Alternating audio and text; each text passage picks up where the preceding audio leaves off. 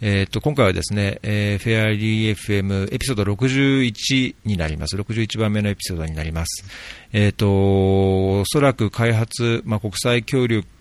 をを何で何かしたいと思って、こういろいろ本を漁ったり、まあ、これまでのいろんな事例を勉強した人たちにとっては、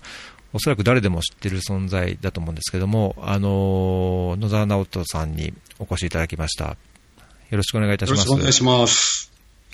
はい。えっ、ー、と、まだお会いしたこともなく、僕が一方的に存じ上げている感じですけども、あの、前回、前回白鳥さんに出ていただいて、はい、で、僕は、あの、Facebook の、えー、デデベロッピングワールドのグループで、まあ、ディスカッションする場とあのされつつも、あの、ポッドキャストの宣伝とこういうエピソードで配信してるんで、ぜひ、あの、これをもとに議論できればということで何度か投稿してたんですけども、はい、あの、白鳥さんの回、こんなのありましたよっていうのを投稿した際に、野田さんからこうコメントいただいて、あの、お聞きいただいたということで、あの、ぜひそれであれば、あの、野田さんに出ていただきたいと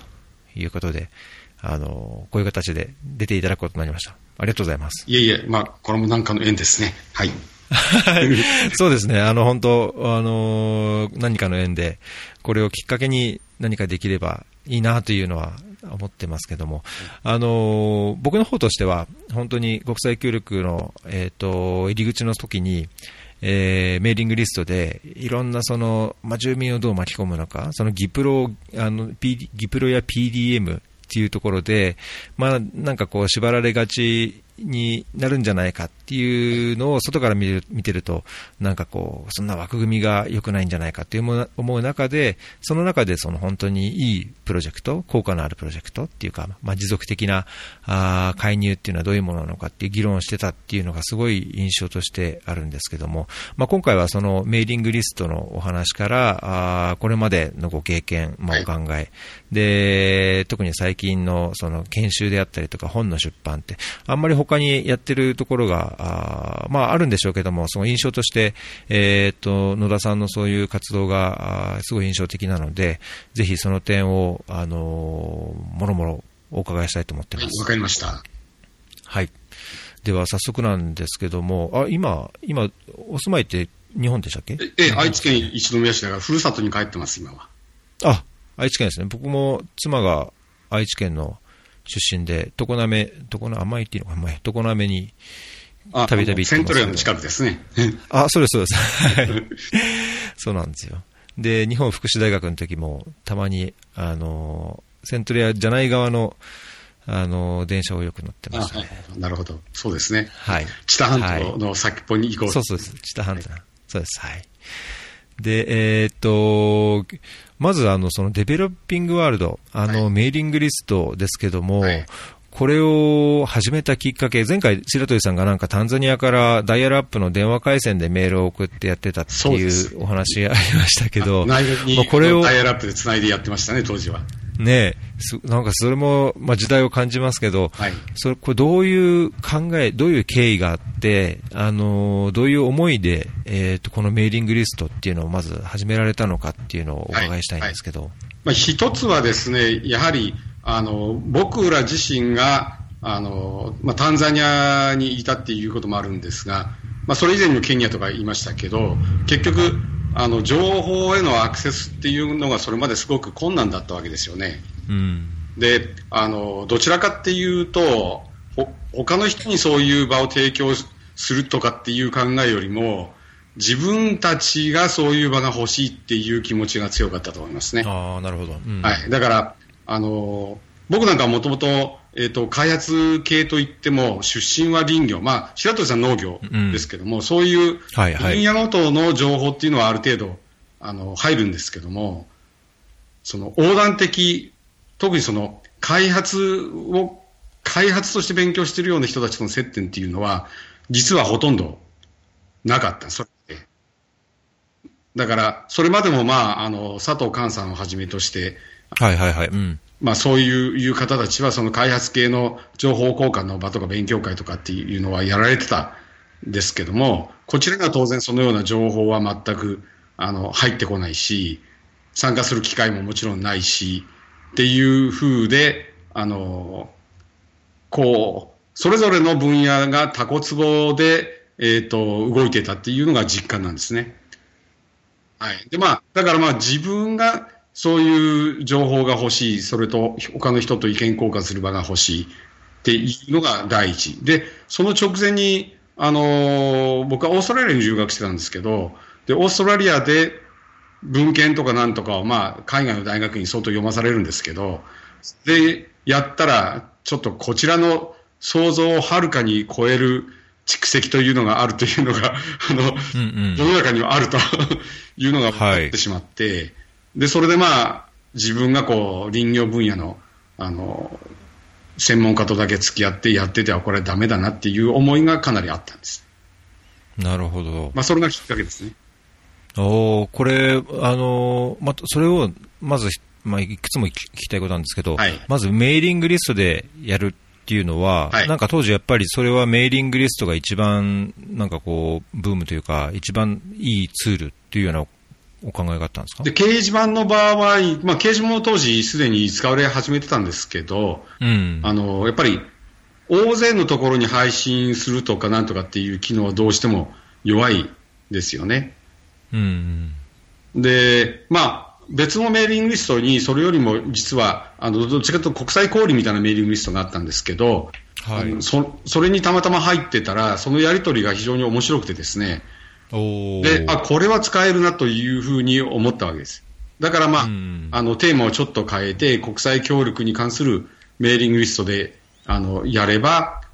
まあ、あの、タンザニアみたいな、要は、隣の国にダイヤルアップで繋がなきゃいけないところも、テキストベースで画面を表示する必要ないですから、はいはい、比較的こう、スムースにやり取りできるんですよ。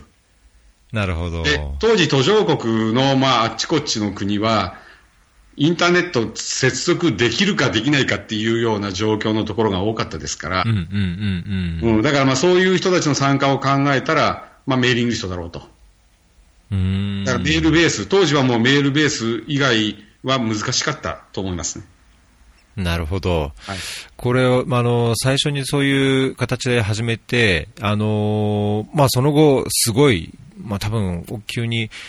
急激にこう膨れ上がっていってたんですけど、はいはい、最初その、まずこういうメーリングリストを作ったよ。こういうふうにやってるよ、はい、こういうようにできるよっていうような、はい、まあ、宣伝っていうかこう、まあ、周知と、どういうような形で増えていったかっていうのは、なんか今でも覚えてらっしゃいますか？最初はもうとにかく、あの、知り合いですよね。うん、JICA の人とか、それから他の専門家であるとか、まあ、支援の協力隊員であるとか、はい、っていうぐらいのところに、こういうのをやるからちょっと誰か友達誘ってみたいな風に言ったら、それがもう口コミでわっと広がったのが実際ですね。で、まあ、そのうちは、あの、まあ、ホームページ、紹介するホームページとかも作りまして、で、そこから検索でかかって申し込んでくる人がその後は増えたんですけども、当初の多分1000人近くまではほとんど口コミで膨れたと思います。お結局どれぐらいまでいらあの膨れた、人数が増えたんですか、ね、一番多かった時は登録者は3000数百人。あの、あんまり知られてないですけども、国会議員の人とか、あの、うん、まあでもそういう方たちは忙しいんですぐ辞められる方が多かったんですけど、とにかく、えー、っと、いろんな人が入ってました。あの、ただそういう人たちは投稿しないんで、あの、はいはい。皆さんね、誰が読んでるかって知らない方だろうと思うんですが、かなり有名ああ、そうなんですね。はい、まあ、そ本当ね、聞いて見、見てるだけでも、まあ、プラスになるというか、あれだから、もう本当、見るだけで登録する人も多少はいたんでしょうけど、はいはい。うんそれ、あのー、始めたのが97年ですね。な7年か、97年。はい、それから、どのような、その3000人まで増えて、はい、あの、2000年に入って、僕自身は確か留学を終えて、その NGO で働き始めた2002年ぐらいにはもうほとんどメーリングリストは見てなかったと思うんですけど、はいはい、あの、どのような数勢というか、どのような風に増えて減ってとかいう動きがあったんですか？うんと、まあ、3000人超えたところで登録者数は止まってですね、で、結局、うん、あの、盛んだった頃も、1日にも20通も30通もメールが流れてたことがあるわけですよね。うん、それも結構シリアスな、あの、ディスカッションが20通も30通も1日にはいはい、あの、要はこれは読み切れないっていうんで、あの、辞めた人もかなり出てきてしまってた。うん。いうのがある。で、それともう一つは、あの、まあ、白鳥さんもおっしゃってたかもしれないんですけど、インターネットが盛んになったら、あの、今度は、要は、あの、求心力が下がったっていうのかな。ああ、なるほど。うんうん、場を設定するのが容易になったわけですよね、誰にとっても。うん、で、まあ、フェイスブックみたいなのも出てきたし、あの、はい。掲示板の解説も容易になったし、って言って、うん、あの、それぞれの人たちがそれぞれの、あの、居心地のいい場所を作っていってしまったという気がしてるんです。ああ、なるほどね。うん。はい。だから多流試合をもうやる必要がなくて、自分の専門性が興味であるとかで、あの、集まってそこでやり取りをして完結しま、してしまってるっていうような、あの、状況になっていったっていうのが正直なところうん、なるほど。はい。それが、まあ、あの、そういう形になってきて、まあ、まあ、確かにおっしゃる通り、ね、今は若い、それこそ開発に関心があって、いや、留学行きますとかっていう、まあ、いろいろ僕は今、ツイッターで、はい、いろいろよく見るんですけど、あの、本当にブログというか、自身、ご自身でこう、情報発信というか考えを出してる人もいるし、まあ、そこからつながってる人とのこうディスカッションはしてるけども、何かその大きなプラットフォームに入っているかっていうと、まあ、多少その昔のメーリングリストみたいな大きいなんですかね、共通の場っていうのは確かにないような、うん、ないですしね、多分ね、うん、もうあの今だったら例えば20代、30代の人なんかでもこう自分が発信するにパッと回れるわけじゃないですか。うんうん、自分が発信してる間は、あの、まあ、ツイッターとかでやってたら炎上することまれにあるかもしれないですけども、うん、叩かれることないんですよ。うん、で、以前の例えばデベロッピングワールドなんかだったら、若い人がうかつな書き込みでもしようものなら、はい、あの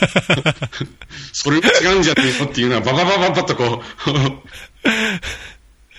来て、もうぺちゃんこにこうやられちゃうっていうか、あったわけですけど、でも、そういうのはやっぱり、えっ、ー、と、多くの人は嫌うんでしょうね。うんだから、あえてそういうことをやらなくてもいい、こう自分が発信して、共感する人だけが集まってくるっていう世界の方が、やっぱり誰にとっても居心地いいことは居心地いいんだと思います。うん、まあ、そうですね。それは、うん、否定はできないところかなと思いますけど、はいはい、まあ、ただ一方で、あのー、まあ、それ開発っていう、まあ、この仕事、その自体にも言えることだと思いますけど、まあ、なんか、いつも簡単に常に成功するわけじゃなくて、やっぱりその現場でのこういろんなあの人とのやり取りを通じて失敗をしたりとか、間違いに気づいたりとか、あのまあ、やっぱり外部の介入者としていろいろこう意識すべきこととか考えるべきことってあると思うんですけど、それはやっぱりそういう失敗とかこう、なんかな、なんかコミュニケーションを通じて、えー、得られることがすごい多いと思うと、やっぱりその、叩かれることっていうんですかね、まあ、叩かれないまでも、その、それは違うんだよ、それ、大きな、まあ、いくつもある考えとか意見の一つなんだよ、みたいなところを分かるのは、そういうディスカッションであり、経験者からの言葉であったり、っていう気はするので、そういう場がなくなっちゃうと、まあ、白鳥さんじゃないけど、すごい寂しい感じは。だそうなんですよ。だからせっかくインターネットができたのに、あの、じゃあ学びの場が増えたかっていうと、あの、必ずしもそっちの方に動いていくかなと思ったんだけども、必ずしもそうなってないっていうのが現状だと思いますね。で、あの、僕らの若い頃っていうのは、まあ、はっきり言えば、自分の専門分野の勉強っていうのはそれなりにまあ、えっ、ー、と、頑張ればできたんですけども、うん本当に開発のコンテクストの中でとかなんとかになると、あの、まず情報が十分なかったっていうのもあるんだけど、どうやって情報にアクセスしたらいいかすら、あるいは何を学べばいいかすら分からなかった、正直言えば。あなるほどね、うん、そういうことを学ばなきゃいけないっていう自覚もなかった。あだから、あの、開発なんていう言葉すらほとんどあの意識してなくって、あの僕はもともとは、そうそう、林業だったから、あの、新品をやるんだっていう意識でしたから、だからかつてはいろんな分野の専門家の人たちは、自分の分野のことをやるんだっていう意識の方が多分強かったと思うんですよね。なるほどね。うん、でも、やっぱりだんだんそれは違うなと思ってきたときに、あの、じゃあ何を学んでいいのか、えー、ね、それどこで学べるのかっていうのがもう試行錯誤だった。うん。うん。でも、だからこれでインターネットで突破口が開けて、いろんな情報が出てきて、アクセスができてっていうことになってたから、若い人たちがこう容易に何を勉強したらいいかっていうのを見つけて、勉強してってくれるのかなと思ったら、どうもそそっちの方には動いていない。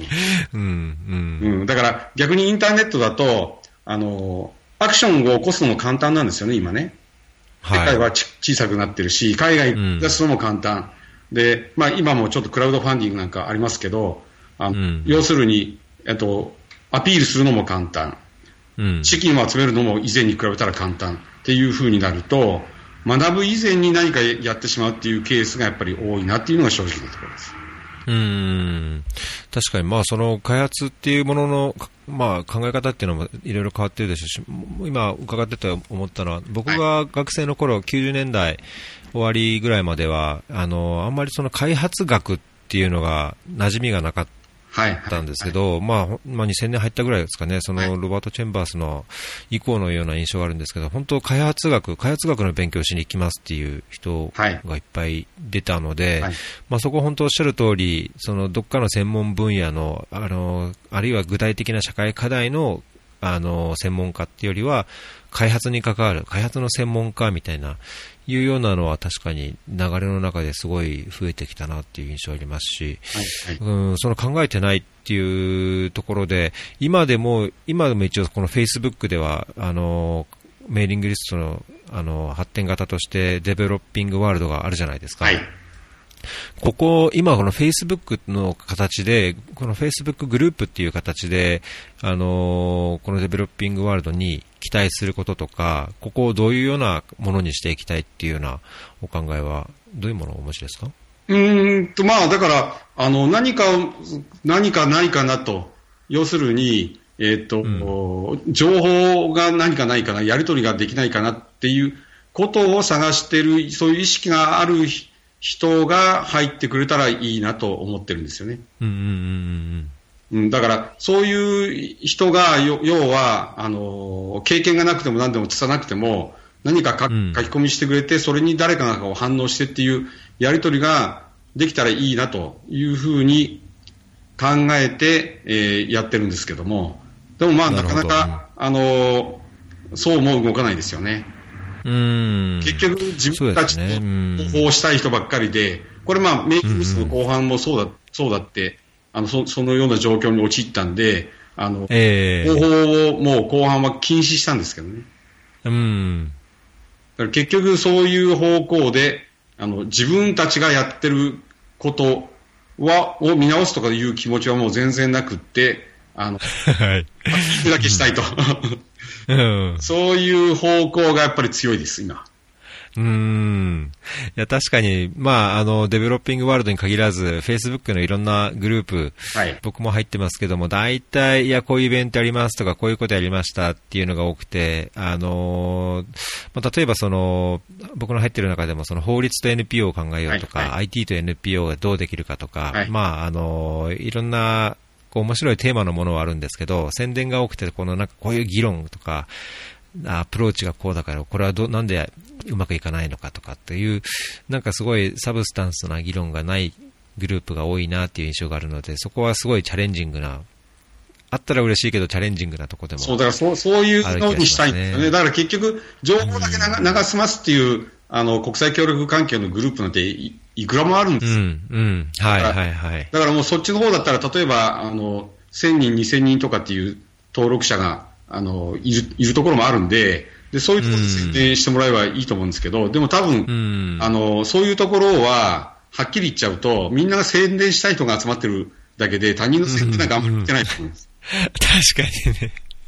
うん。だからそういう場にはしたくないんですよね。だから自分が投稿するだけで他人の投稿は見ないっていうような、あの、グループには正直言ってしたくないわけです。うんうん。そう、どどうですか？これを、フェイスブックにされてからどれぐらいかかる、時間経ってるんですか？このグループは。いや、もうこれ新しいですよ、まだ。あのそうですよね。うん、半年も経ってないぐらいですね。うん。これ、今のところ、どうでしょう、僕自身そんなにディスカッションに加わってないので、あまりあれ,、あれなんですけど、まだこう、今後、発展の、そういう、こう、可能性を秘めてる感じですか？だ、あのね、やっぱり、僕一人が書き込んでるような状態では多分ダメなんで、うんうん、で、うん、以前だったら、まあ僕の書き込みはやっぱりデベロッピングワールドのメーリングリストの時も圧倒的に多かったんですけども、えー、他の、あの論客の人たちとかもいて、こう、あのー、ね、問題提起があったりとかっていうのがたくさんあったわけですよね。うん。うん、でもやっぱりそういうのが、今はやっぱり少ないかなっていう気がしますよね。うんいやだけど、そうあってほしいですね、僕自身ちょっと、ちょっと関わっています、もう少し、もう少し真剣にというか、まあなんか、あのー、日頃、こう、読んで、それについて整理して、まあ、整理しないしなくても自分でその反射的に考えなり意見なりをこう書き続けるような習慣って実際あんまりないところもあるので、まあ、やっぱりあの Facebook をまず開いて、えー、投稿されている内容を見て、で、それに対して自分のその経験と考えをこう、アウトプットして出して、でしかもそれを打っていくと。まあ、携帯だとあんまり長こう長く書けないし、じゃあパソコンにこう座って、はいはい、そこに作業するかっていうと、実際なんかあんまり、なかなか生活の、日常生活の中でそういうのが少ないので、まあ、そこが非常に個人的にはチャレンジングなとこかなと思うんですけど、ただそういうディスカッションの場としていろんな意見をこう交換し合う、ぶつかり合うっていうのは非常にあの生産的かなと思うので、うん、ちょっと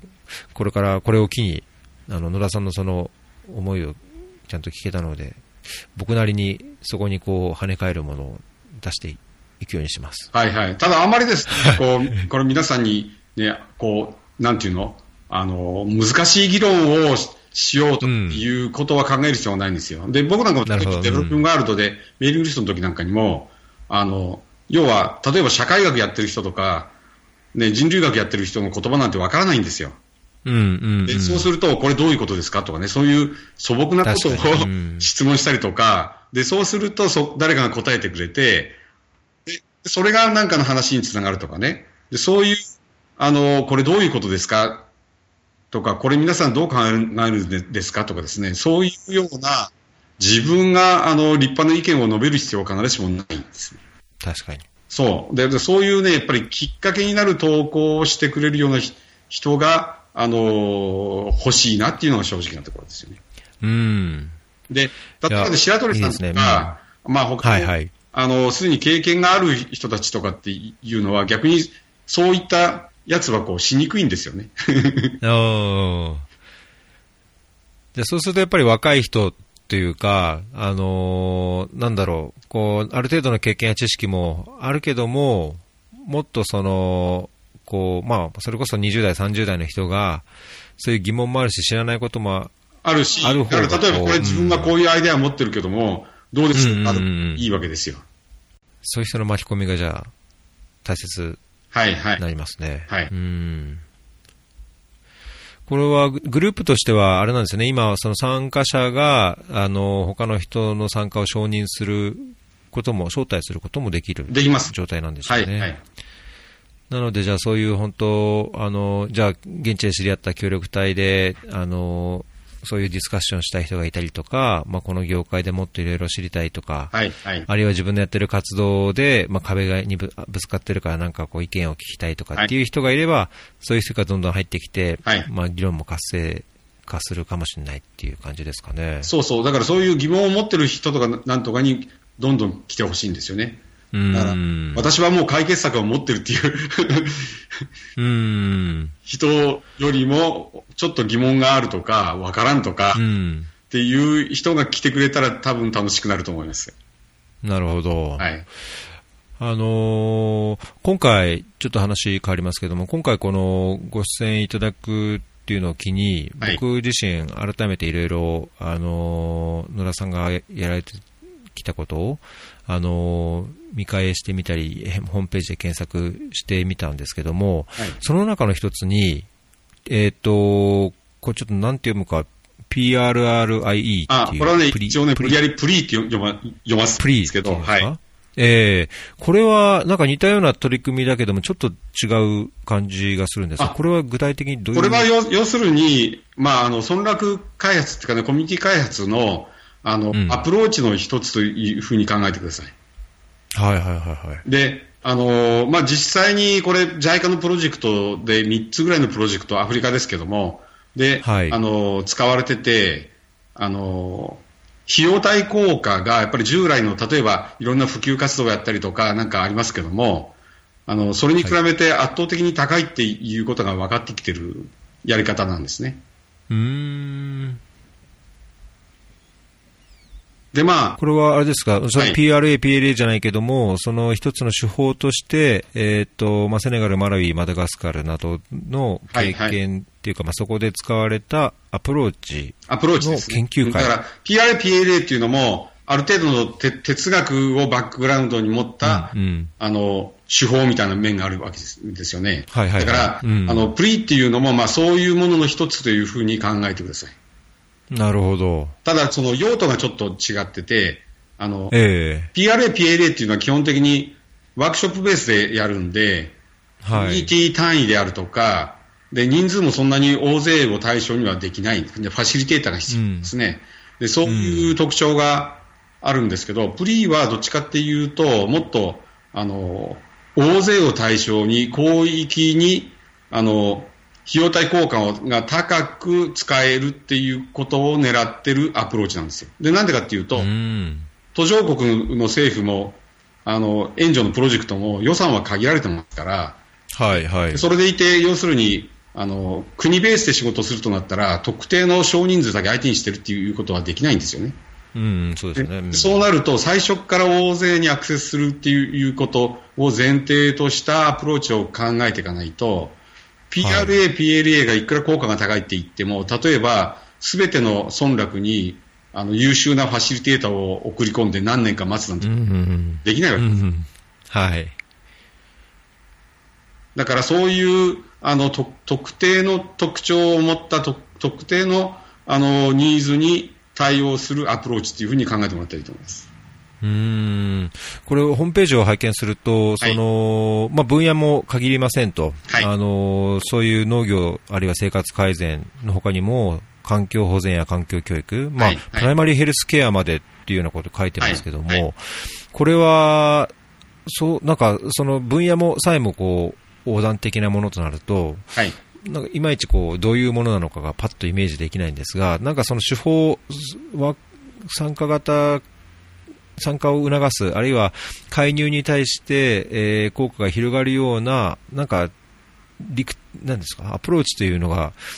理論なのか、その、えー、その考えなのか、なんか具体的な、なんかこう、アプローチとしてのものとして何かまあ、基本的に機会均等を徹底するっていうのが、あの、まあ、名前の中にも、プリーの E が、はいはい、 equal opportunity の E なんですけども、うん、あの、それですよね。で、途上国っていうのは、あの、ほとんどのプロジェクトっていうのは、グループを選ぶとか、代表者を通じてとか、あの、モデルを選ぶとか、パイロットグループをやるとかっていう、あの、特定の人を選んでそこから入っていくっていうアプローチが大多数。はい。まあ、それは予算の都合であるとか、そんなに広く見,、見れないよとかね、いろんな理由はあるんですけども、でもそれ、ほとんど機能しないんですよね、現実には。うんで、そこで止まってしまうっていう事例が、あの、多いですし、で、特定のグループとか人を選んでるアプローチっていうのは、その裏側では、そこに入れなかった大多数の人たちがいるわけですよ。うん。で、その、そこに入れなかった大多数の人たちは、常に面白くないと思ってるわけですよ。うんうんうん。で、でも援助する側は選ばれた人たちのパフォーマンスが自分たちの成果だと思ってるから、その、面白くないと思ってる人たちのことはもう見ないんです、ほとんどの場合。うん、なるほど。でそれが結局、あの、なんていうの？その、その最後の、えっ、ー、と、どんな援助でも最終的には多くの人に利益したいと思っているんですけども、そういう信頼関係すら、あの、裏では壊れているような状態で物事を進めてるのが実態。うん、だから、だったらもう最初から自分たちの責任において、大勢の人たちに直接アプローチしたら、もっと大勢の人たちがアクションを起こしてくれるんじゃないのっていう発想で作られてる。なるほど。なんかそれを伺ってると、その、もう、そもそものその制度として、えー、国の、例えば施策として、えー、と、例えば、所得がこれ以下の人に対して公平にこういうような、あの、機会があります、制度、あの、支援がありますっていうような、まあ、国の、まあ、プログラムっていうんですかね、はい、あの、一般的な制度に、制度化することが大切なんだっていうふうに言ってるように聞こえるところがあるんですけど、はい、そういうことなんですね。はい。だから本来は、あの、プロジェクトの中で計画に従ってやっていくというよりは、それを、はい、あの、制度化して誰かがこうやっていくっていう方が合理的。だからそこを目指してなるほど。うんうん。ああ。じゃあ、この一定の地域で、えー、あの、まあ、よくありありがちなのが、なんか一定の地域でこう、プロジェクトをやって、はいはい、まあ、それを、上位目標では国の制度として採用され、あるいはなんか広い地域で普及されて、はい、えー、まあ、持続的に自分たちの自助努力でこうやっていくみたいのが書かれるけども、はい。はい、まあ、そもそもの段階で、国の制度として、あるいはその、この国全体の中の一定のそのニーズがあるグループが広くいる場合に、それ全部にあのアプローチできるように、えー、事業、プロジェクトの成果、あるいはプロジェクトの成功を国の制度にしちゃいましょうっていうような、簡単に言えば、うん、で最初からそういう道筋を作りましょうそうそうそうで、まあ、どのプロジェクトもそういうふうに歌ってるんですけども、うん、も実際にはそのパイロットから制度にする部分っていうのは大きな飛躍があって、はいはいはい。不可能なんですよ。うん。だから最初から大きくやらないと、あの、大きくやるメカニズムとかっていうのは作れないし、経験もできないし。うん、そうですね。はい。で、あの、要は少数を選んで試しでやるのと、大勢を対象にいっぺんにやるっていうのは全く違うノウハウが必要なんです。うん。だから、いくら小さなところで成功をやっても、あの狭いところでね、日本人の専門家が何人もかかってね、あの月きっやって成功しましたって言ったって、はい、そんなのを、うんうん、って言ったら、そこでもうあの無理なんですね。そうですね、それは、うん、なんかイメージできますね。だから最初から相当な面積、相当の人数を対象にやってみて、で、これどうだ、これで機能するだろう、この規模で機能するだろう、これ制度化できないのかっていうふうに持っていくっていうことです。まあ、それでもそんなに、どこまでいくのは簡単じゃないんですけど。ええーそのあの例えば見方を変えて、それを受け入れ国として、はい、あのまあ、非援助国っていうんですかね、相手方として、何かその特定課題のその制度を作るっていう時に、はい、まあ、やっぱり成功するとか効果があるとか、はい、あのまあ、費用対効果も含めて、実際それがその問題の解決につながるっていう、なんかこう、まあ、エビデンスとまで言わないまでも、その実感がないとなかなか制度にするっていうのはそれこそリスクがあると思うんですけど、あのプロジェクトであったり、その介入の結果、こう成功する事例とかアプローチっていうのが、やっぱり国の制度として採用されて普及されるためには、やっぱりそういう、なんていうのかな、まあ、説得力というか、実際の効果がある必要があると思うんですが、これはこのプリーというアプローチの中では、あのそこら辺をどういうようにあのうまくこう上位に食い込ませるみたいな、そういうのも、まあ、成果のね、あの、エビデンスまでは、あの、まあ、3カ国でやって、最初の、あの、セネガルはまだ実験段階で小規模だったんで、それほどではない、はい、まあ、特定の地域ですごく成功したっていうのはあるんですけども、うんそこに行かないとまだあんまり見れないっていうのがまあ正直なところなんですよ。で、それ以降のマラウイ、マダガスカルはもう最初からあの相当、例えば、えっと、対象となる住民の数はもう万単位とかですね、村の数数百とか、最初からもうそういうスケールで、あの、パイロット村10カ所でやりましょうとか、そんなことやってないんですね。で、で、そういうところで相当な、あの、広がりの中で、どこでもか、ここでもこう、住民主体のこう、なんていうの、こう、活動が芽生えてるっていうのが、目撃ができる。で、費用対効果を、まあこれ、日本のコンサルタントが受託してましたんで、えっ、ー、と、要は、費用対効果のこう分析もやってるんですけど、両国でね。はい、はい、あの、従来の、まあ、普及のアプローチとかなんとかに比べても、コストパフォーマンスも圧倒的に高いっていうのは、まあ、データとして出てるんですよ。おえー、もうエビデンスっていうのは取れてるんですけど、問題はやっぱり制度化するためには、あの、費用対効果が高いって言っても、やっぱり大面積でやろうとする、例えば全国カバーしようとすると、それなりの費用がかかるわけですよね。うん、そうですよね、うん、で。そうなると、やっぱり途上国のレベルを考えると、まあ、あの、予算レベルですよね、考えると、うん、実際に採用して、あ、これは機能するっていうのまで理解してもらっても、じゃあやっぱりこう全国展開するための予算措置はどうするんだっていうところは、まだまだボトルネックです。なるほど。はい。なんか、あの、僕、ちょっと収録前にも話しましたけど、ザンビアで、あの、地方給水のそのイードのハンドポンプの、あの、維持管理のプロジェクトやってた時に、ザンビアでその維持管理の、あの、モデルを作ったんですね。あの、住民がお金出して買うのは、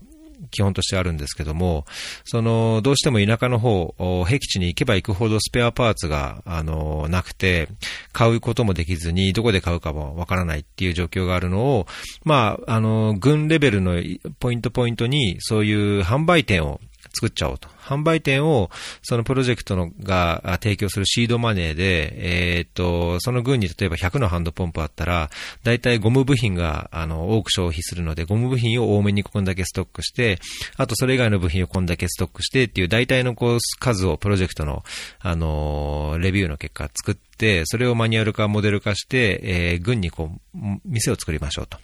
で、そうすることで、住民は、あの、必要であればお金を払うので、あの、井戸の、こう、稼働率も上がりますし、維持管理もしっかりできると。で、これを国家モデルにしようと思って、あの、最初から、その、最初2軍、2つの軍で、あの、それのプロジェクトの試行的にやってたんですけど、もう、この2軍でやってる時から、あの、国家プログラムにするっていう考えで、えっ、ー、と、まあもちろんそのカウンターパートの、あの、省庁の人はもちろんですけども、ドナーにもずっと、ドナーに回って、これをプロ、あの、国家モデルにするつもりだと。で、それ、まあ、効果があれば賛同して、まあ、あの、政府も採用するはずだから、ぜひ、えー、お宅のお金でも、こういうようにショップを作るのをどんどんやってくれって感じで、まあ、あの、政府としても、その自治体としても、そういうシードマネーがやっぱり限られたので、もうドナーの金がないとダメだっていう考えから、もうドナーに全部そのプログラムだからあんたも金出してくれという、なんかこう営業をずっとしてやったんですね。で、結果的にナショナルプログラムとして採用されたんですけど、まあ、その後どうなったかちょっとわかんないですけど、あの、ドナーもお金をつけると。えっ、と、そのマニュアルを JICA が作ったマニュアルとモデルでやっていくっていう合意は一応できたんですけども、なんかそういう他のドナーを巻き込んでというか、あの政府の財源で全て100%できないのであれば、あの継続的に入る、あのまあ、セクターのファンドなのか、バスケットファンドなのか、あイヤーマークして支援が入る、そのドナーのお金を使ったアプローチっていうのは、このプリーの中ではなんか、こう、組み込んだりとかいや、もうそれは運用レベルの話なんで、あの、うん、フリーっていうのは、どっちかっていうと、もうまだほ、まず方法論。ですから、だから、はい、あの、運用レベルっていうのはまたちょっと話が違うんですよね。で、もちろん、あのマラウイとかセセネガルじゃないや、えっ、ー、と、マダガスカルでは、まあ、プロジェクトの専門家なんかが他のドナーとかなんかにもこう、売り込んでて、特にマダガスカルなんていうのは、まあ、NGO であるとか、他の、あの、国の機関のプロジェクトとかなんとかも採用してくれてるっていう事例はかなり出てるんですけど、ただ、あの、それを国の制度にするっていうところは成功してないです。うん。やっぱりそこがじゃあ一番のボトルネックというか、で、結局、制度にするっていう言うと、もう継続した予算措置がなわけですよね。で、日本の例えば終戦直後にちょっと似たようなことというと、あの、生活改善、はいはい。はい、行われたわけですけど、はいはい。あれはもう最初はだからアメリカの ね、資金とかそういう形で多分始まってるんですけど、うそういうふうにこうコミットして、あの、国丸ごと そ、それをやるっていう予算を取って、いうようなことができない限りは難しいです。で、まあ、どんなとこなんとかって言っても結局興味はバラバラですし、まあ確かにそうですね。うん、だからそういう制度を例えば10年間とか20年間とかみんなで維持しましょうなんていうコミット誰もしませんから。うん。そこはハードル高そうですね。はいはい。みんなプロジェクト、考え方はやっぱりプロジェクトベースなんですよ。はいはい。はい。だから、あの、このやり方自体も、こう、あの、そういう普及の仕組みとかをこう整備していくっていう、どっちかというと僕はソーシャルインフラストラクチャーと呼んでるんですけども、はいはい。うん、社会的なインフラ整備みたいなもんなんですよ。だからそこに載せる情報なんかは、こうね、さっき言ったようにいろんな分野のものは載せられるんですけど、なるほど。そのインフラの整備と維持にはやっぱり、あの、ある程度のこう、コストがかかるわけ。で、はい、分野横断的にやろうとすると、それが一番効率的なんだけども、でも、非常にそれぞれのつながりが、ね、ドナーとのつながりがその分野ごとに違っている、地域ごとに違っているとか、って実態ですから、うんうん、ありますね、うん。はい、で。それをね、統一した行動でやるっていうのは今非常に難しいです。うん。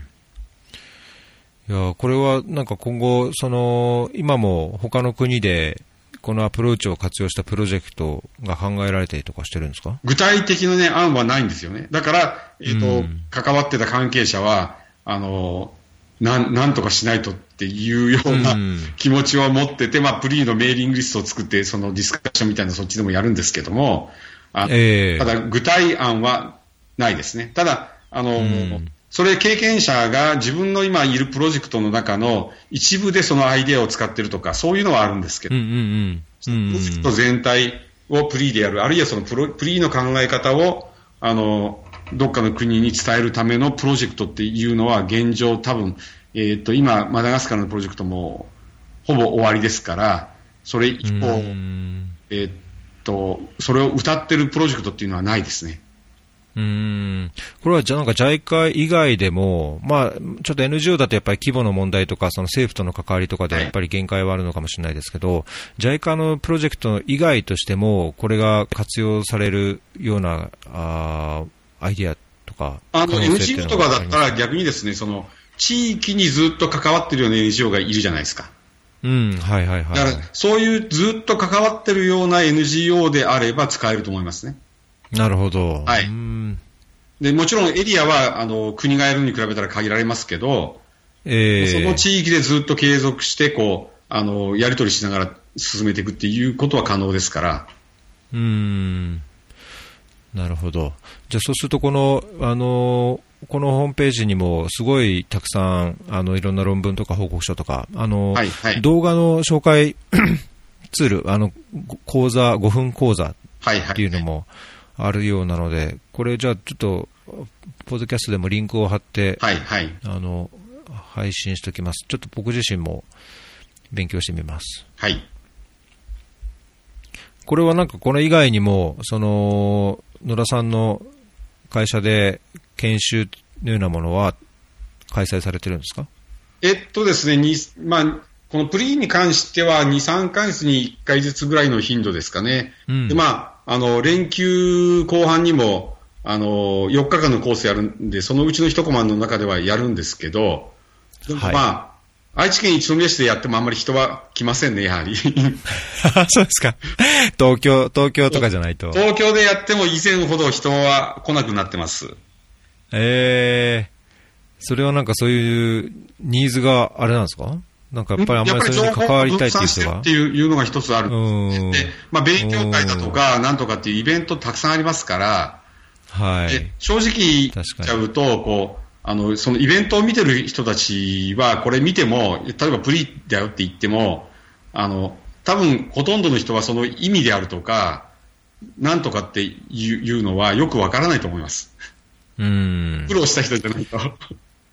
そうですね、僕自身もちょっと、はい、あのいろいろもう少し深掘りしないと分かんないところが、まあ多分分かってるつもりなところも確か、実は誤解なところもあると思いますけど、はい、あの僕、ただメーリングリスト、これ、えっ、ー、と、参加させていただいて、その連休の間の講座の案内もいただいてるんですけども、はい、これは、あれですね、4部構成になっていて、はい、えっ、ー、と、まあ、コミュニティ開発の概論とか、はい、まあ、そのプリーの手法だけでなくて、えー、その、地域産品を活用したビジネス開発とか、まあ、あの、なんか面白そうな項,、項目もあるので、まあ、必ずしもプリだけでなく、まあ、それも軸としつつ、違うところも、そうです。ね。プリは基本的にやっぱりこう、インフラですから、どっちかとその、情報を伝えるっていうのが、まあ、主眼になってるインフラ作りと考えてください。で、そうすると、はいはいはい、そこに載せるコンテンツとかなんとかっていうのも当然必要なわけですよね。うん、うん、うん、なるほど。うん、で、あの、損楽開発とかなんとか、まあ、特に貧困削減とかなんとかっていった場合に、やっぱり、あの、最重要なのは、やっぱり経済開発であるのは間違いますから、うん、だからまあ、あのそういうビジネス系のことも入れてるっていうことです。なるほど。はい。レポートの書き方っていうのも入ってますね。これはね、どっちかっていうと、まあ、キャリアビルディングとかなんとかを考えた上で、えー、こういうスキルを磨いていかないと、多分差別化はできないし、で特に海外で、えー、仕事をする人たちは、海外でどういう文章が書かれてるかっていうことも理解しておかないと、多分、自分が知らないうちにディスアドバンテージになってるっていうことなんですよ。うんでも結局、これも、あの、多くの人たちはそういう問題意識持ってないのでえー、ここが、あの、集客が弱いところなんですよね。結局、自分にそういうニーズがあるかどうかわからない人たちが、あの、他のまあ、講座もそうなんですけども、大多数なので、だからそういう人たちにはこう、何書いても最近アピールしない、正直言って。うん。なんかそれじゃあ考えのズレとか、こう、なんか時代の、今の最近のその潮流として何か大きなズレを感じるところがあるっていう感じですか？もうズレズレですね。うん、っていうか、あの、要は僕なんかも若い頃はやっぱりそうだったんですよ。おだから他人事じゃないんですけど、他人事じゃないんだけど、うん、このインターネット時代になってもやっぱりまだ変わらないんだなっていうのが正直なところ。お何かそこにこう、食い込んで、その、なんか変える、変えるとまでも言わ言わないまでもそこに働きかけるとか、こう、食い込んでいくっていう具体的ななんか改改善策っていうのかな、なんか、うん、なんかありますか？なんかね、結局、試行錯誤してる感じですか？それを本当にやるんだったらね、やっぱり、うん、あの研修だとかなんとか生っちょろいこと言ってるんじゃなくて、本来は職業訓練をやらなきゃいけないかなっていう気がしてます。えー、ああ、それはその国際協力というか、こういうのに関する職業訓練そういうことですね。だからもちろん、ね、その何年もかかる職業訓練ではなくて、多くの人がそれぞれ自分のあの分野の専門性があるわけだから、うんうんうん、でそうじゃなくて、やっぱりそのコミュニティ開発とはこういうことだとか、その経済開発っていうか、まあ、商品開発、普通の人があの扱うのは国家レベルの経済開発ではなくて、村落レベルのビジネスであるとか、まあ、中小企業であるとか、そのレベルだと思うんですけども、そういうことをやっていくっていうのはどういうことかとか、それこそ、あの、商品を作って売っていくっていうのはどういうことかとか、で、最近いろんなところで商品開発とかは、まあ、JICA であれ NGO であれね、あの、あとは最近、まあ、一時ほどではないかもしれないけど、あの、フェアトレードとか、こう、いろいろあるわけじゃないですか。はいはい。うん、でもやっぱり見てると、あの、例えばマーケティングの基本を全く知らないまま、デザインしてたりとか、はい。はい。そういう事例が大多数っていうのが正直なところですよね。なるほど。はい。もうじゃあなんか半分視覚化するぐらいに、その、そういう基本的なところをちゃんとこうステップアップしていく中で、身につけましょうっていう機会がそうまあ、機械だけじゃなくて、もう半分、こう、資格として、ルールとして、ある方がいいっていう。そういうことですね。うん、だから、協力隊のあの派遣税の研修なんかでも、なんでそういうのをやらないんだろうっていうのが結構ありますよね。だから、僕の研修は、協力隊を帰ってきてから受ける人っていうのが意外に多いんですけど、えー、知ってればよかったとかね、そういうこともいっぱい聞く。うん。なるほど、なるほど。でも、先にっていういうのは、やっぱり問題意識として、多くの人は、これ自分も若い頃そうだったんですけども、これが必要だとか、はい、何が必要かっていうのがわからない。わからない。うん、うん。わからないんで、ねうん、だから職業訓練しかないかなっていう言い方をするわけ。ああ、なるほど。だから自習性に任せてっても、やっぱりこう、なかなかわからないんですよ。うん。で、これ、わからないのはある意味しょうがないで、で、こちらは、あの、まあ、研修とかなんとか仕掛けて、こう、機会は提供してるつもりなんだけども、でもやっぱりこう、はい、あ、これが自分に必要なんだっていうことが、多くの人にはわからないんであれば、やっぱり来ては。うん。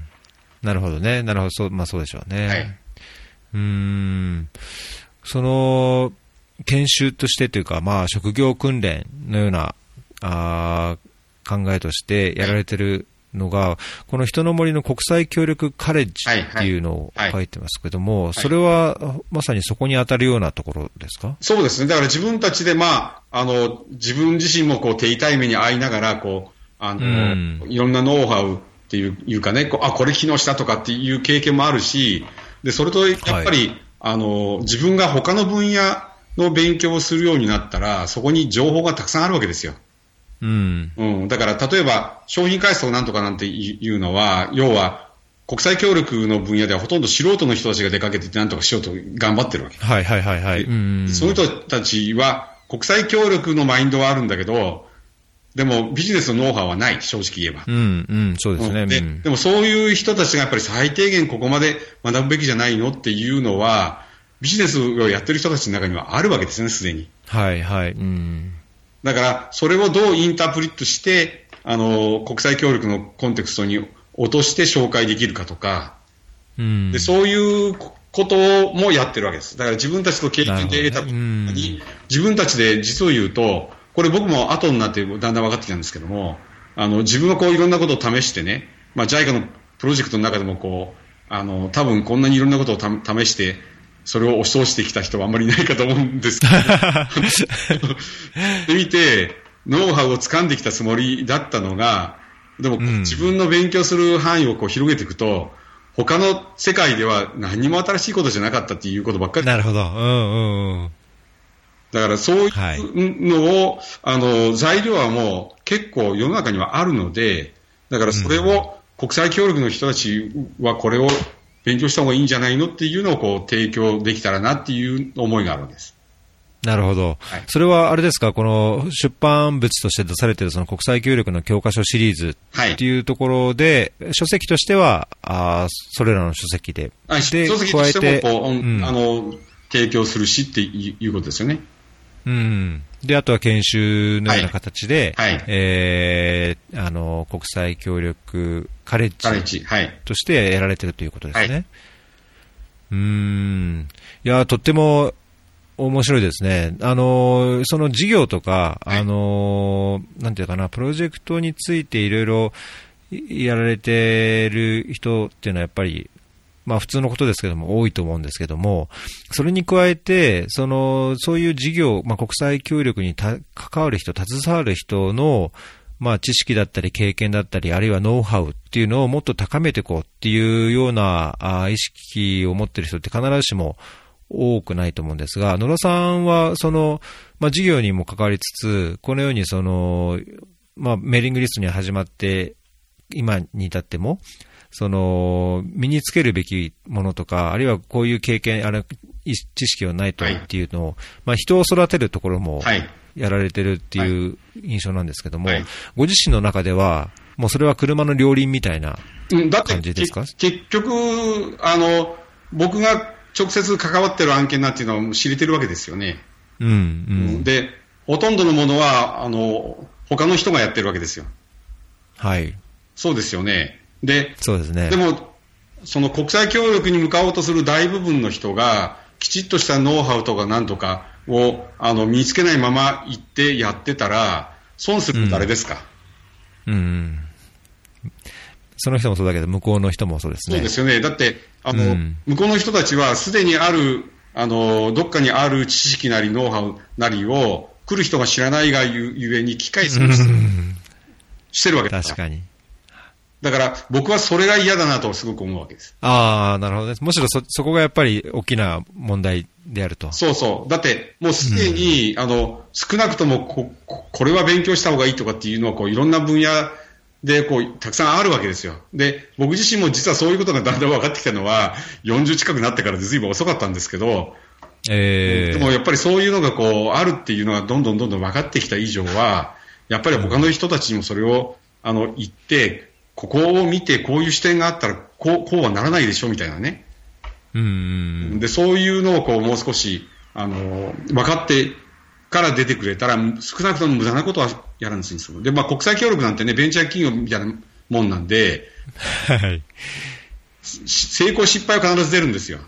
うん、だって、あの、全く状況がわからない、あの、社会の中に入ってて、で、そこで新しいことを始めるんだから、100%うまくなんてことはあり得るわけがない。うん。だから計画通りに進むなんてことはあり得るわけがないんです。うん。うん。だけど、あの、少なくとも、これはやる前から分かる結果でしょみたいなことは止められるわけですよ。うん。そうですね。うん、これは、あれですか、あの、人の森でもメーリングリストがあって、いろんなアーカイブがありますけども、はい、それらを、こう、見て、独学として何かできることもあるんですか？ある程度の多分経験をして、あの、自分のやってることが不十分だなという意識がある人が見れば、参考にはなると思うんですね。なるほどね。うん、でも、国際協力が難しいのは、結局ビジネスと違って赤字黒字で決めないじゃないですか。はい、はい、はいはいはい、うん。で、そうなると、自分がこれだけのリソースを作って、これだけの成果が出てるのが、成果が出てるのか、不十分なのかっていう判断が非常につきにくいんですよ。うん。で、僕はもう、あの、はっきり言っちゃうのは、全部、全部不十分だと思ってけど言いたいんだけど、はい、やってる人にその自覚がなかったら、違うことを学ぼうっていう意識は生まれないですよね。うん。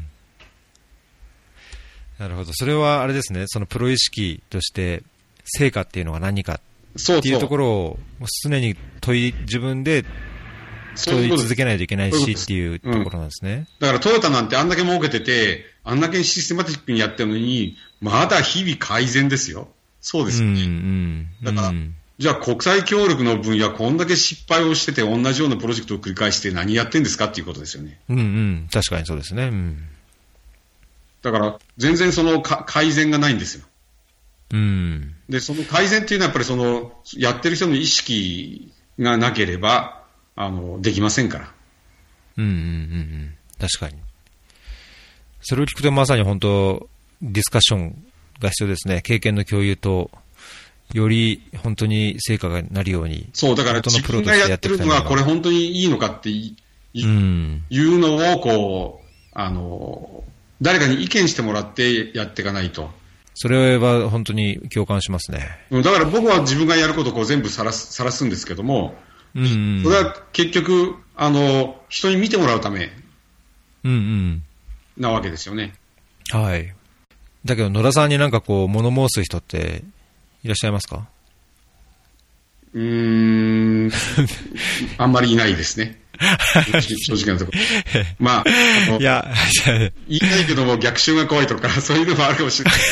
けど。いや、まあだけど、うん、なんかそういう空気が作れたら、いや、僕自身は、あのー、正直言って、そのメーリングリストのいろんなその、なんていうのかな、あのー、ツッコミとか、はい、あの、はい、学生の頃見てて確かに怖かったというか、あのーこう自分で勉強しながらフィールドに行ってこんなことやってこんな考えを思いついたとかこんな経験ができたっていうのをなんかあ共有したいと思った時にメーリングニュースにポンと投げられるかっていうとやっぱ投げられなかったんですね。だからそれはなんかそういうちょっと怖さも実際あったと思うんですけど。そういう人多いと思いますよ。はい、多いと思います。ね、うん、だけど今日お話ししてって、してると、なんかそんなにそういう怖さを感じないというか、あのー、壁を感じるっていうのと全く反対にそう、むしろ壁がないという印象があるので、なんか、これからは、その、怖がることもなく、なんか、僕、僕自身はもうだから誰とでもこう本音ベースでやりたいっていうだけなんです。あ、そう、そこは多分誤解されてるところがあるのかなっていう気がしますね。うん。まあそうでしょうね。うん。いや、だけどこれで、これ僕、この、あの、アーカイブ配信するときに、あの、メーリングリストにもリンク貼って、あの、宣伝というか紹介させていただきますけども、はい、これを聞いて、いや、野田さん、なんか、話しやすいじゃんとか、あの、あ野田さんともっと話聞いてみたいとか、いう人も少なからずいる。まあ僕は少なくともそう感じたので、はいはい、いると思うので、ぜひなんか、これからもっとこう議論が、議論させていただきたいと思います。はいはい。ぜひやってください。はい。はい、えっと、ちょっと時間もだいぶ1時間ぐらいになってきたんですけども、はい、あのー、あれですね、僕最後のその、プロ意識のところ、はい、その、成果についてもっと真摯に向き合うっていうのかな、自分の仕事に対して、開発事業に対して、もっと真摯に向き合うっていうのは、本当、あの、いわゆるまあ開発ワーカーとしての、その資質として持つべき一番の大切なところかなと、はい、あの思うんで、まあ自分としては、なんかそれ、これやって意味はないんじゃないかと思って、こんなんでいいのかっていうので、何度もこう挫折して、もうこの業界やめようとか、あのもう JICA でこれできないなとか、プロジェクトにちょっと関われないなっていう感じるところがあったんですけども、なんかこう、結果的にそこに戻ってきて、えー、今もそこで、ここで働いてるっていうのは、それでも何かこう魅力がある。やっぱりこの、ある社会課題、国際問題、まあ、課題に対して、はい、えー、より良くするために何かをやっていく、まあ、そのためにこういろんな人とつながって、えー、つながりの中で人と人とでやっていくっていうのがすごい魅力の業界だと思うんですけども、はい、野田さんにとって、この国際協力に、まあ、今でもこれだけあの精力的に携わる一番の原動力というか、自分ご自身のその、まあ、ライフワークとしての関心っていうのは、どういうところにうん、やっぱりこう変化を起こす仕事だっていうところでしょうね。うん、うん、だからこうやり、やり方を工夫すれば、あの、人がこう反応して、で、まあ、教育なんかも多分同じようなことを感じてるんだと思うんですけども、はい。働きかけに対してこう反応があって、で、それで、あの、人の生活とかなんかがこう変わっていくっていうのが分かるっていうのがやっぱり一番大きな、あの、魅力だと思うんですよ。うん。だから、プロジェクトをやりましたって言って、この紙の上の成果が達成できましたではなくて、で、そういう人が変わったっていうのを見てたら、例えば、じゃあこう、こう、こういう変化をもっと大勢の人たちに、あの、提供できるようにするためにはどうしたらいいんだろうかっていう、で、次の一歩を考えるとかですね。ただ、あの、言っておきたいのは、ちょっと偉くなるまで待たなきゃいけないこともあるっていうこと。おおそれはどういう、どういう意味ですか？例えば高橋さんなんかでも、例えば、ジャイガのプロジェクトにポンと入りました。これちょっと違うなと思った。それ僕だってやっぱり若い頃はそうなんですよね。うんうんうん、だって枠組みの決められた枠組みの中でしかあの言えないし、あの、働けないし、うんうん、で、自分の意見なんてね、大して言ったところでそれほど聞いてもらえるわけでもないし、まあ実際大して言いなかったんだけど、うんうん、っていう状況の中で、やっぱりこう、あの、これどこの社会でも同じだろうと思うんだけども、やっぱりこう、えっ、ー、と、信頼関係を作って成果をを見せて、はい。じゃあ任せるわって言ってもらえるようになったら、こう、自分で設計なんてできないんですよ。なるほど。うん、うん、だから、あの、若い人たちが、えっと、JICA のプロジェクト入りました。何これってそれ、それ当然なんだけども、でもそれはあなたが今やることじゃないよっていうのもあるんですよ。なるほどね。うん。やっぱり、年とともに、キャリアとともにこう役割が変わっていくから、もうや、うんうん、やっぱりなんていうの、こう、修行時代も必要だと。で、あ、うん、実際、タンザニアかなんかのプロジェクトにいたときに、えっ、ー、と、僕は本部とひどく、JICA の本部とひどく喧嘩しまして、ええー、辞表を出したろうかと思ったこともあった。で、で、その時に昔の上司に相談したら、あの、飛び出すな、追い出されるな、そこにいろ。というメッセージが来た。なんか、あれですね。石の上にも3年じゃないですけど。そうそう。だだからそこで、やっぱりこう、あの、いて、かじりついて、変えてって、決められるまでいなかったら、自分の手で変えていくっていう時代は来ないんですよ。なるほど。もちろん飛び出しちゃってね、今だったら、あの、クラウドファンディングのお金集めて自分でなんかプロジェクト立ち上げましたってやりたい人は勝手にやればいいんだけど、うん。あの、僕自身はあんまりそれで評価してないです。はっきり言えば。なるほどね。はい、うん。いや、なんか、すごい、重いですね。僕も、あの、12戦ややりましたってお話しましたけど、はい、12戦入って最初の出張で、ちょっと、なんかすごい大きなギャップを感じて、はい、最初の3ヶ月でも、これはもう続けられないと思って、最初に行った時の出張で一緒に行ったコンサルタントの人に、そういう、はい、ああ、こんなんじゃ、みたいな話をしたら、はい、高橋君、石の上にも3年だよ。そう。わかんないから、しっかりまず、よく見て、考えて、あの、まあ、自分の気持ちを大切にしなきゃいけないけども、石の上にも3年だよって言われたのを今思い出しました。はいはい。まあ、だけど、まあ、おっしゃる通り、僕も、あの、結局、この業界でやってる、まあ、続けてるっていう意味では、本当にやらないとわからない。まあ、その年を重ねてわかることも非常に多くあるっていうのはおっしゃる通りだなと思うので、まあ、若い方にはぜひ、あれですね、あの、年寄りの他ごとに聞こえるのかもしれないですけど、ちょっとでもその、意味するところをこう、かじって、長く続けてほしいなっていう気がしますけど、はいはい、まあ、僕はまだまだこれからなんで、野田さんのこう、お言葉を。僕はもう半分引退ですから。もうこれからプロジェクトとかあんまり関わるまあ、短期でだだったら関わってもいいかなと思ってますけども、でも、もう長期ではいかない。うん、でも、ここのところでも、あの、長期はもう自分の仕事じゃないと思ってます。あ、そうですか。うん。で、やむしろじゃあその人材作りというか。そうそうそう、自分の役割が変わってきたなっていう実感があるので、で、これまあ、プロジェクトの中にいても、こう、若いうちは、あの、まあ、下っ端でこう、現場要員で、こう、自分が動き回るじゃないですか。うん。うん。でも、これがだんだん年齢とともに、例えばチーフアドバイザーとなななんとかなってくると、マネジメントの仕事になってくるわけですよ。はい、うん、確かにそうですね。で、あの、実際にマネジメントでもいいプロジェクトっていうのは、トップは動かないんです。うん。要するに、なるほど。他の人たちがちゃんと理解して、きちっと動いてくれたら、うん。あの、トップは動かないんですよ。で、民間企業だったら、トップは他のビジネス始められるわけ。うん。でも、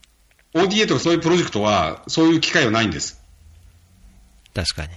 そう。で、そうすると、プロ、あ、プロジェクトがこれで機能してきた、自分が楽になってきたってなると、あの、だんだんこ、こ、ここまでが自分の仕事じゃないのかなと。うーん。っていうふうに思えてきたんです。なるほどね。だからもう、ここで拘束されてるよりも、自分の時間の使い方の費用対効果を考えたら、おおだから例えば今やってるようなその研修を提供したりだとか、はいはいはい、はい、そういうようなことにシフト、100%じゃなくてもいいけども、シフトした方が自分の時間の費用対効果が高いんじゃないかなと。だから特定のプロジェクトに入ってそこだけを見てるよりも。うん、なるほどね。っていうふうに思うようになってきた。おもちろんね、あの、ずっと、あの、海外が好きでずっと外に出てるっていう人ももちろんいるんだけど、うん。僕は常に費用対効果を考える人間なので、あの、常にこう改善改善を意識してるので、うんうん。だから自分のやる、やることとか、こう、ライフスタイルもその対象ですね。なるほど。はい。まあ、それ、これは、それはあれですね。これからも、じゃあ、あのー、段階を追って、もっと効果が出る、もっと費用対効果が良くなるっていうことであれば、どんどん変わっていく余地はあるってことですもんね。変わって余地あります。うん。うん。ただまあ、そんなに時間はない、ないかなとは思ってますけどね。ええー、そうですか。そう。いや、ぜひなんか、あのー次回もお願いします。次回、この、ちょっと感想、感想を聞きたいんですけども、あのー、こういう形で話して、考えをこう、伝えて、で、ポッドキャストで配信して、はい、で、まあ、実際誰が聞いてるかっていうのを、あの、こうコメントくれる人は誰が聞いてるかってわかりますけど、はい、まあ、誰、どこの誰が聞いてるかもわからないし、どれだけそれが効果があるかわからないっていう、ポッドキャストなんですけど、はい、ど率直な感想、あの、この前、白鳥さんのやつを初めてお聞きになって、で、かつ、今回出ていただいて、はい、どういう感想をお持ちになってますかうんとね、とにかく継続して、あのやって、で、なんて言うんだろう、そう、出していかないと反応は返ってこないんですよ。うん。うん、だから、あのー、考える前に動くっていうのが重要だと思ってるので、うん。うん、だからそういう意味でこのポドポドキャストもこうやって出していくっていうのは非常に重要だと思ってるんですお。うん、ただし、そうですか。あの、はい。これで世の中が変わるかどうかとはまた別ですよ。別なんだけど、はい、でも、あの、やっていかなかったら変わらない。うん。うん、だからこう、十分条件ではないけども、必要な条件の一つにはなるんじゃないかっていうふうに思ってるわけ。こう、いろんなこう発信していくとか。なるほどね。だからうちの研修なんかでも今最近集客がすごく厳しいんだけど、でもこういうのがありますよって出していかない限りは、こういうのがあるんだっていうのは世の中の人には絶対わからないじゃないですか。そうですね。うん。だから、少なくともそれが、あの、あるよっていういうのを示すのがまず最初の前提だと思うんで、うん。だからまあ、あの、事業としては成り立たなくても、それはまあ継続ですね。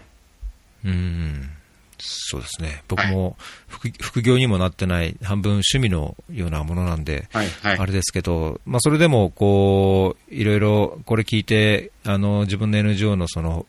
法的なところをこの弁護士に相談しましたとか、まあ、いろいろな、こう、嬉しい話も聞くので、はいはいはい、なんかそういういい、本当のいい効果が何か何か違いが生み出せるように試行錯誤しながら、はい、批判も受けながら、ちょっと続けたいと思いますね。また引っかかる人には引っかかってくるので、うん、ただ、それがマスを対象にっていうことは今は非常に難しいですよね。でも、あなるほど、ね、どっかの誰かがピンときてっていうのはあると思うんです。うん、うん、いやそうですね。ぜひどっかの誰かにピンときてほ しい。はい。えっ、と、今日本日ですけど、あのー、ご準備いただいた小ノーツのところは大体網羅したかなと思うんですが、はい、何かこう、研修とか、あの、やられてる研修や事業の紹介とか、あの、告知も含めて何かあれば、あれですけど。えっと、まあ、研修は今は予定が入ってるのはもう本当に、あの、5月3日から始まるよ、はいはい、コースっていうので、多分聞いてからでも、もちろん席はあるんですけども、ちょっと集客は難しいかなというのが正直なところですね。ただ、あの、はい、なるべく月に1回は何らかのコースをやっていきたいな。まあ、忙しくてできない月もあるんですけども、っていうふうに考えてはいるので、だから人の森のホームページとかなんかは興味がある人は、あの、定期的にチェックしてもらったらと思いますね。もちろんデベロッピングアートの、こう、はい、あの、グループなんかでも、フェイスブックグループなんかでも情報は出していきますけども、うんうんうん、はい。はい。じゃあ、この人の森のホームページと、まあ、プリーのページと、まあ、もろもろ、あの、リンクを貼っておきますので、はい、あの、え聞いている方が、まあ、聞きながらでもこうクリックするとその場全部見れるので、はい、えっ、と、そういう形で、あの、ぜひ関心ある方は、ポチポチとクリックして、野田さんにも、あの、連絡するぐらいの熱い人がいると、はい、はいね、いいと思いますので。はい。はい。じゃあ、そのように配信させていただきます。はい。はい。えっ、ー、と、ではもうそろそろ時間なので、あの、本日は野良直人さんにお越しいただきました。いろいろありがとうございました。あ、こちらこそありがとうございました。はい。またぜひお願いいたします。はい。